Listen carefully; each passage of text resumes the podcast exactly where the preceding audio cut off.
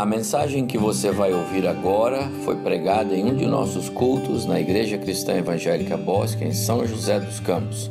Ouça atentamente e coloque em prática os ensinos bíblicos nela contidos. Nessa manhã a gente vai estar meditando um pouquinho sobre redenção, sobre esse tema de redenção, o que o Senhor Jesus fez por nós em nosso favor, né? Antes a gente se dividir ah, para salas, né? E então o tema do nosso devocional hoje vai ser redenção. Essa doutrina, irmãos, também faz parte da espinha dorsal da salvação que nós recebemos em Jesus, né? Ela é uma doutrina essencial da nossa salvação, a doutrina da redenção. E, e ela é uma doutrina que ela tem duas nuances que eu queria falar para a gente hoje, né? Duas ênfases diferentes que a Bíblia fala, né? Ela é uma dos, dos, das doutrinas mais preciosas para o apóstolo Paulo, né? E o apóstolo Paulo fala muito dessa doutrina, da doutrina da redenção, e a gente vai meditar um pouquinho nela ah, nessa manhã. E eu gostaria de te ajudar primeiro mostrando a, a diferença que há entre essas duas nuances, tá? Essas duas diferenças entre a palavra redenção. E a primeira delas é, tem a ver com a mensagem de toda a Bíblia, né? Qual é a mensagem de toda a Bíblia? Essa é a grande pergunta que eu queria começar hoje, né? Um, a mensagem de toda a Bíblia é que na criação Deus criou todas as coisas, Ele fez todas as coisas, né? Tudo estava no seu lugar. Em seis dias Deus criou o mundo, criou o universo e no sétimo Ele descansou. Né? Tudo estava no seu lugar, estava tudo perfeito, né?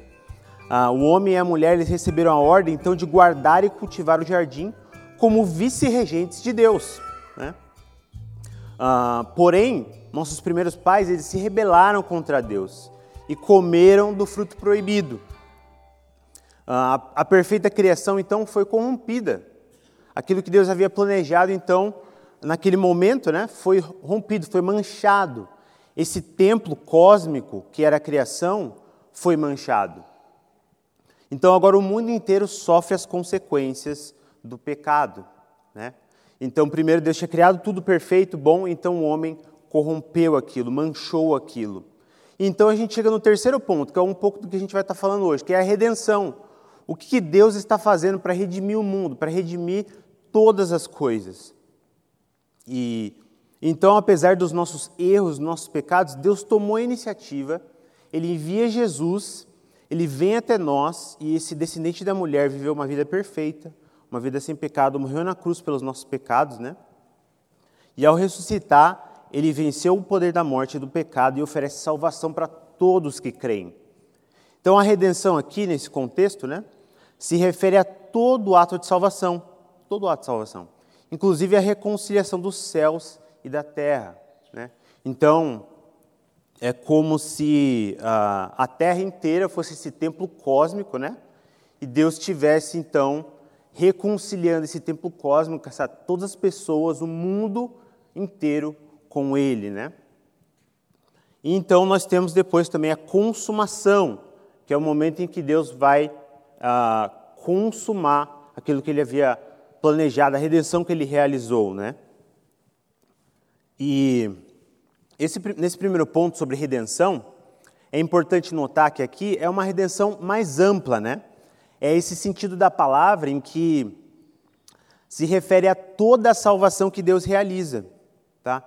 Tanto de indivíduos como da grande criação de Deus. Não é que todos serão salvos, né? Isso não. Mas que Deus está redimindo o mundo inteiro. O mundo, a, a criação geme. E Deus está redimindo essa criação inteira. Então, esse primeiro aspecto da redenção, essa primeira nuance da palavra, é justamente esse aspecto amplo da redenção.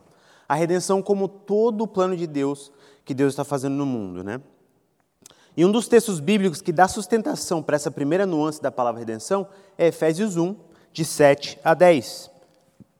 E aqui, ah, o texto se refere ao Senhor Jesus, né? Ah, pode passar. Ao Senhor Jesus, e, e aqui em Efésios 7, de, ah, Efésios 1, de 7 a 10, ele diz, né, no qual temos a redenção pelo seu sangue, a remissão dos pecados, segundo a riqueza da sua graça, que Deus derramou abundantemente sobre nós, em toda sabedoria e prudência, desvendando-nos desvendando o mistério da sua vontade, segundo o beneplácito que propuser em Cristo, de fazer convergir nele, na dispensação de plenitude dos tempos, todas as coisas, tantas do céu como as da terra. Então aqui a gente vê essa visão mais ampla da palavra de redenção, né? Toda a obra de salvação está incluída aqui nessa redenção, tanto de indivíduos como da grande criação de Deus.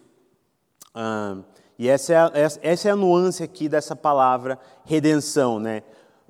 É exatamente o que o apóstolo Paulo está falando, no, que, no qual nós temos a redenção. E aí ele vai descrever pelo sangue de Cristo a remissão dos pecados. E aí no finalzinho que está sublinhado aí, né? É que essa redenção, esse sangue que foi derramado, foi feito, foi derramado para quê?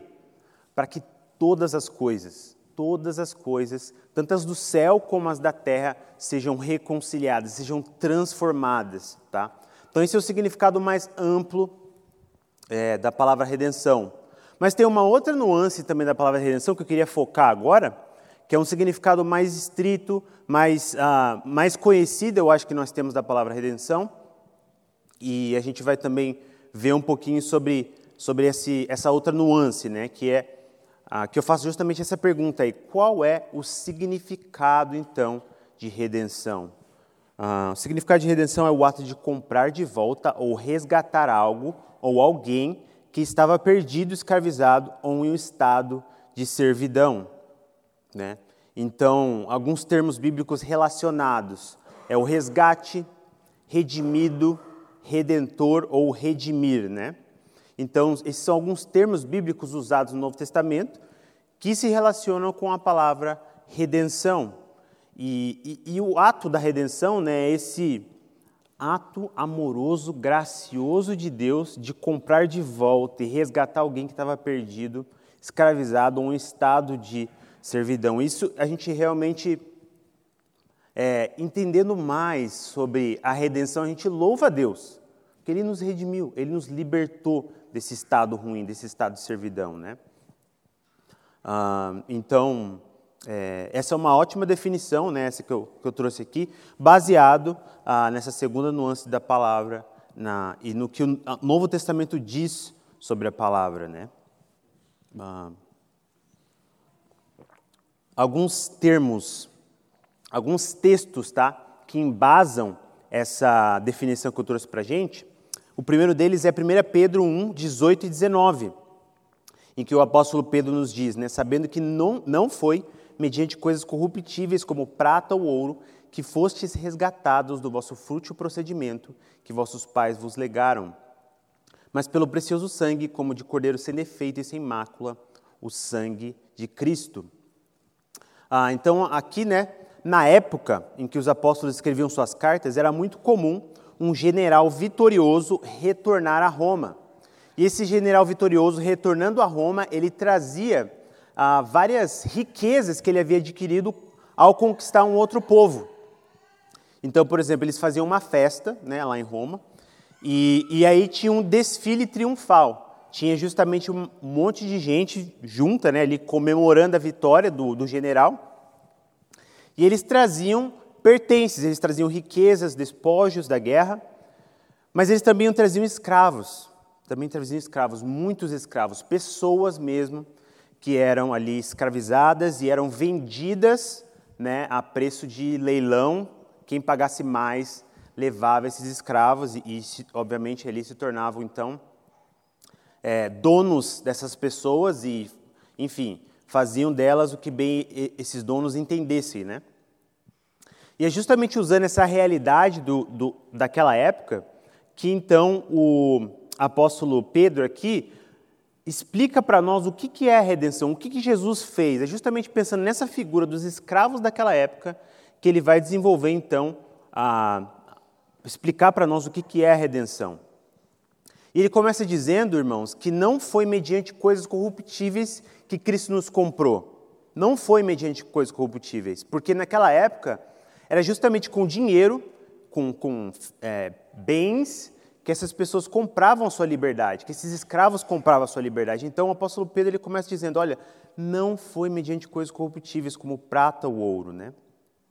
Ah, Nós éramos um tipo de escravo que não poderia ser liberto com dinheiro. Não era dinheiro que iria comprar nossa liberdade, pois era uma escravidão espiritual. Era uma escravidão espiritual, né? E, e é justamente isso que, que Pedro está dizendo aqui. Era algo muito mais profundo. É, nós fomos resgatados do nosso fútil procedimento é, que nossos pais nos legaram pelo precioso sangue, precioso sangue de Cristo. E é só assim que nós fomos resgatados, né?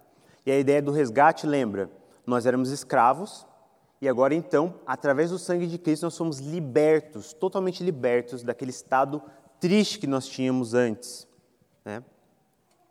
Ah, um outro texto que também fala sobre a redenção é Apocalipse 9, Apocalipse 5, 9.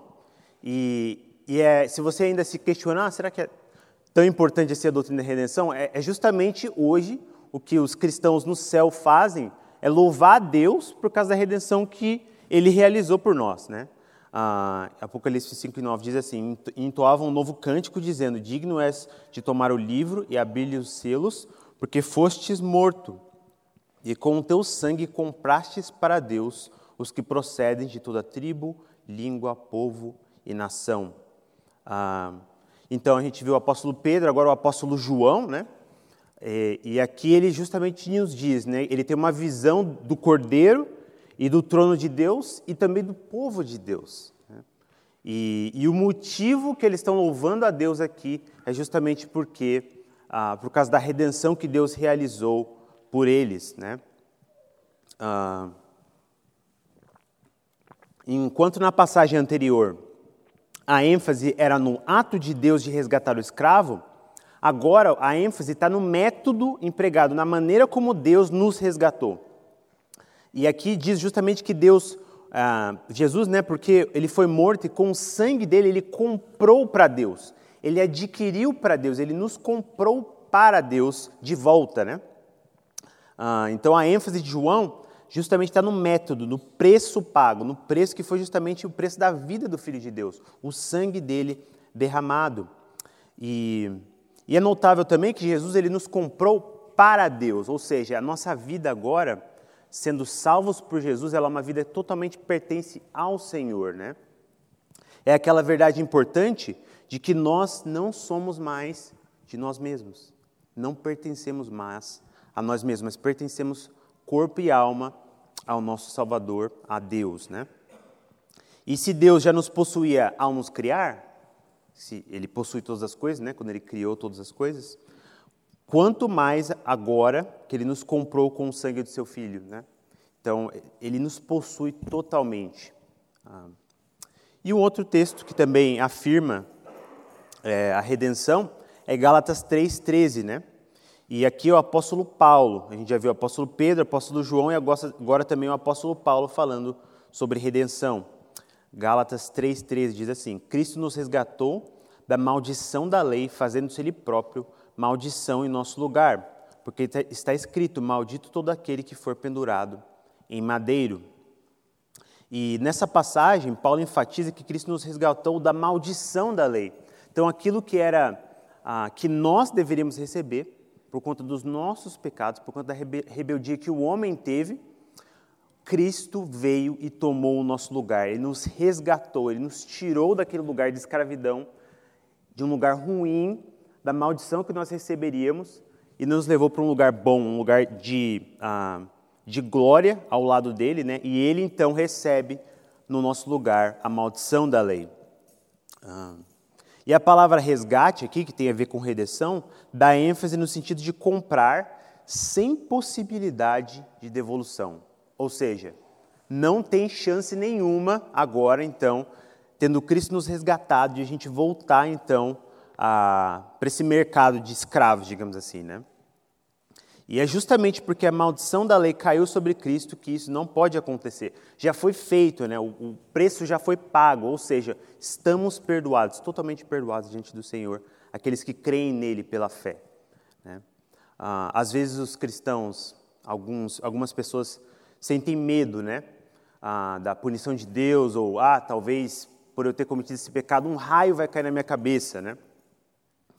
Mas louvado seja o Senhor, porque o raio já caiu. Já caiu sobre o Filho de Deus, ele já foi punido no nosso lugar. E hoje a gente recebe somente graça, somente misericórdia das mãos de Deus. E nós louvamos a Deus por isso. Né? Ah, quando nós fomos ah, o Pentecoste, né, uma frase dele que eu achei interessante, ele diz assim, né? Quando nós fomos comprados da maldição da lei e da escravidão do pecado, essa compra foi tão completa e eficaz que jamais poderemos voltar ao mercado de escravos. Ou seja, é algo permanente, é algo que não vai mudar, é um status eterno que a gente não perde mais. E nós, obviamente, bendizemos o Senhor por isso, né?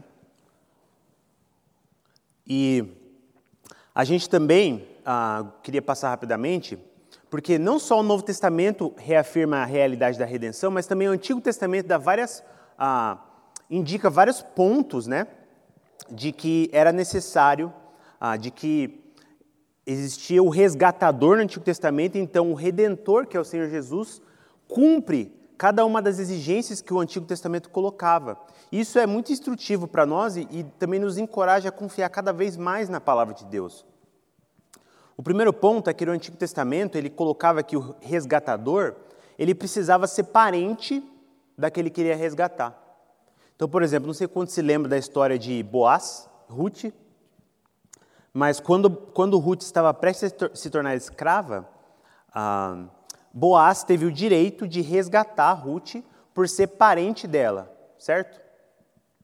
E, mas se Jesus Cristo é o redentor dos homens, ele deve ser parente ou então parecido com eles. Caso contrário, não poderá ser aceito como redentor.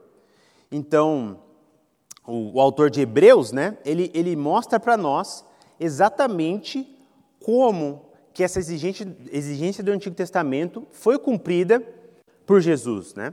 o próximo, né? Hebreus 2, 14 e 15.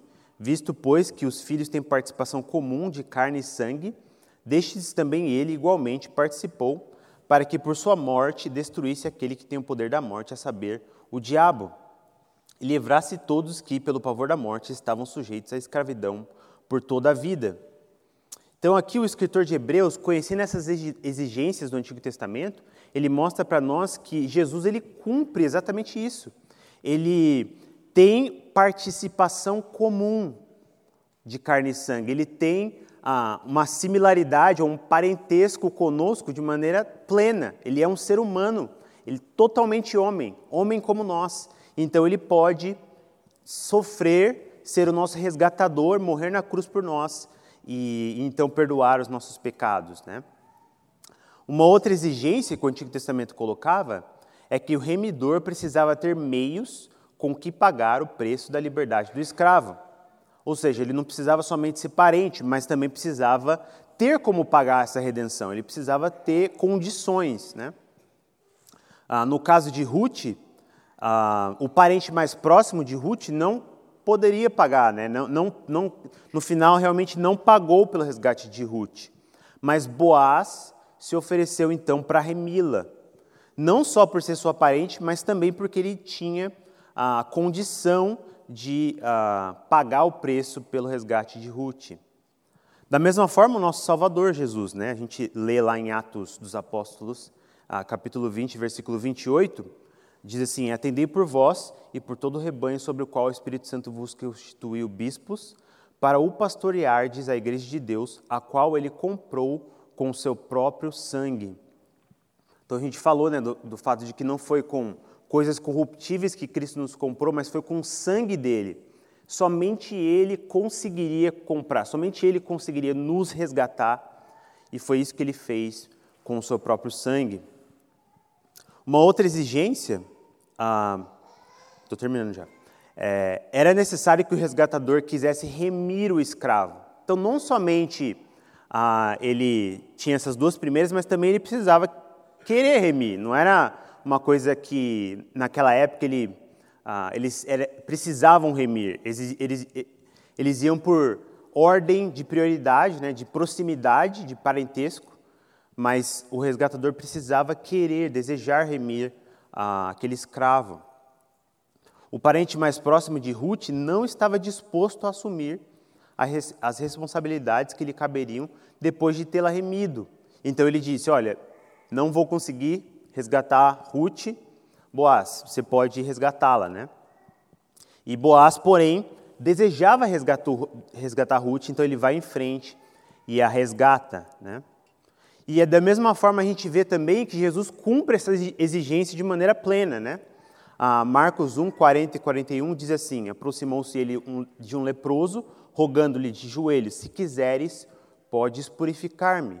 Jesus, profundamente compadecido, estendeu a mão e tocou e lhe disse: Quero, fica limpo. E, e aqui, irmãos, e em várias outras passagens do Novo Testamento, a gente vê o, o coração do nosso Salvador, o coração do nosso resgatador, o quanto que não somente ele tinha poder para nos resgatar, mas ele desejou nos resgatar, ele desejou nos purificar. Né? E aqui a gente vê justamente ele interagindo com esse leproso. Ah, e Jesus só pôde curar esse leproso porque ele levou os pecados, né? Ah, o pecado da lepra no seu corpo na cruz. Então ele nos amou, ele desejou fazer isso, ele desejou nos resgatar. Ah, e o último ponto, né? O resgatador não poderia ele mesmo precisar de resgate. Ah, parece óbvio, mas é importante frisar: ele não poderia ele mesmo precisar de resgate. Ele não poderia ser um escravo. Um escravo não pode resgatar um outro escravo. Ele precisava que ser alguém que não precisava de resgate, né? Ah, e, e, é exatamente isso que Jesus fez por nós, né? Ele em Hebreus 4:15, porque não tomamos sumo sacerdote que não possa compadecer-se de nossas fraquezas. Antes foi ele tentado em todas as coisas, a nossa semelhança, mas sem pecado. Então, dessa maneira, as palavras do autor aqui de Hebreus são muito importantes para nós. Se Jesus Cristo devia resgatar os homens da escravidão do pecado, era preciso que ele próprio não tivesse pecado nenhum. Né? E por, por ele ser o único sem pecado, ele mesmo não precisa de redenção. Então, ele pôde oferecer o sangue dele como pagamento pelos pecadores, ah, para que nós então fôssemos resgatados. Ah, e aí a gente tem então algumas implicações para nós, né, diante dessa realidade, diante da realidade que a gente foi ah, resgatado, né, tirado desse estado de perdição, estado ruim de sofrimento, como escravos do pecado. Cristo nos resgatou através do sangue dele que ele se entregou, que ele deu, que ele derramou. Ah, então a gente está nesse estado agora de filhos de Deus, de perdoados, né? E resgatados por Deus é algo definitivo. Diante disso, né, qual que deve ser a nossa resposta? Primeira, né, seja grato a Deus por Ele ter te redimido por tão alto preço, por tão alto preço. Foi um alto preço que Ele pagou.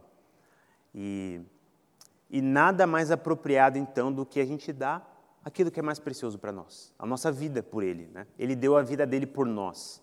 Então a gente vai ser grato e louvá-lo e adorá-lo por o que ele fez por nós, né? por ter nos redimido por tão alto preço, pelo preço da sua vida, e uma vida santa. Né? Ah, louve a Deus por Jesus que nos livrou de maneira definitiva, de maneira definitiva. Então não existe a possibilidade de você, ah, tendo aceitado Jesus, tendo crido em Jesus, de voltar então a esse é, estado deplorável de escravo do pecado. Isso não é uma possibilidade. Jesus te livrou de maneira definitiva. E louvado seja o Senhor por isso. E encontre segurança no fato que Deus nos comprou por alto preço e nunca mais voltaremos para esse mercado. Né? Nunca mais é, perderemos esse status de salvos, de filhos de Deus. Louvado seja o Senhor. Amém? Vamos orar mais uma vez então. Senhor nosso Deus e Pai, nós te louvamos nessa manhã pela redenção que o Senhor ah, realizou por nós, ó Pai. O Senhor nos libertou de maneira poderosa. O Senhor, ah, através do sangue de Cristo que Ele derramou na cruz por nós, ó Pai. Nosso coração realmente se enche de alegria, Deus, porque ah, foi um preço alto que foi pago pelas nossas vidas, para que o Senhor nos tirasse de uma condição triste, uma condição de escravo do pecado, e nos libertasse, Deus, de maneira tão ah, graciosa e poderosa. Nós te bendizemos por isso, Pai. Que privilégio, Deus, ah, vivermos uma vida livre, uma vida sem pecado, ah, sem a escravidão do pecado mais. E nós te louvamos por isso, Pai. Pedimos que o Senhor continue abençoando nosso tempo de culto. Ah, também agora nas classes, Deus, que o Senhor possa abençoar os professores e, e o que estudaremos no restante do nosso tempo juntos, Deus. É no nome de Jesus nós oramos. Amém.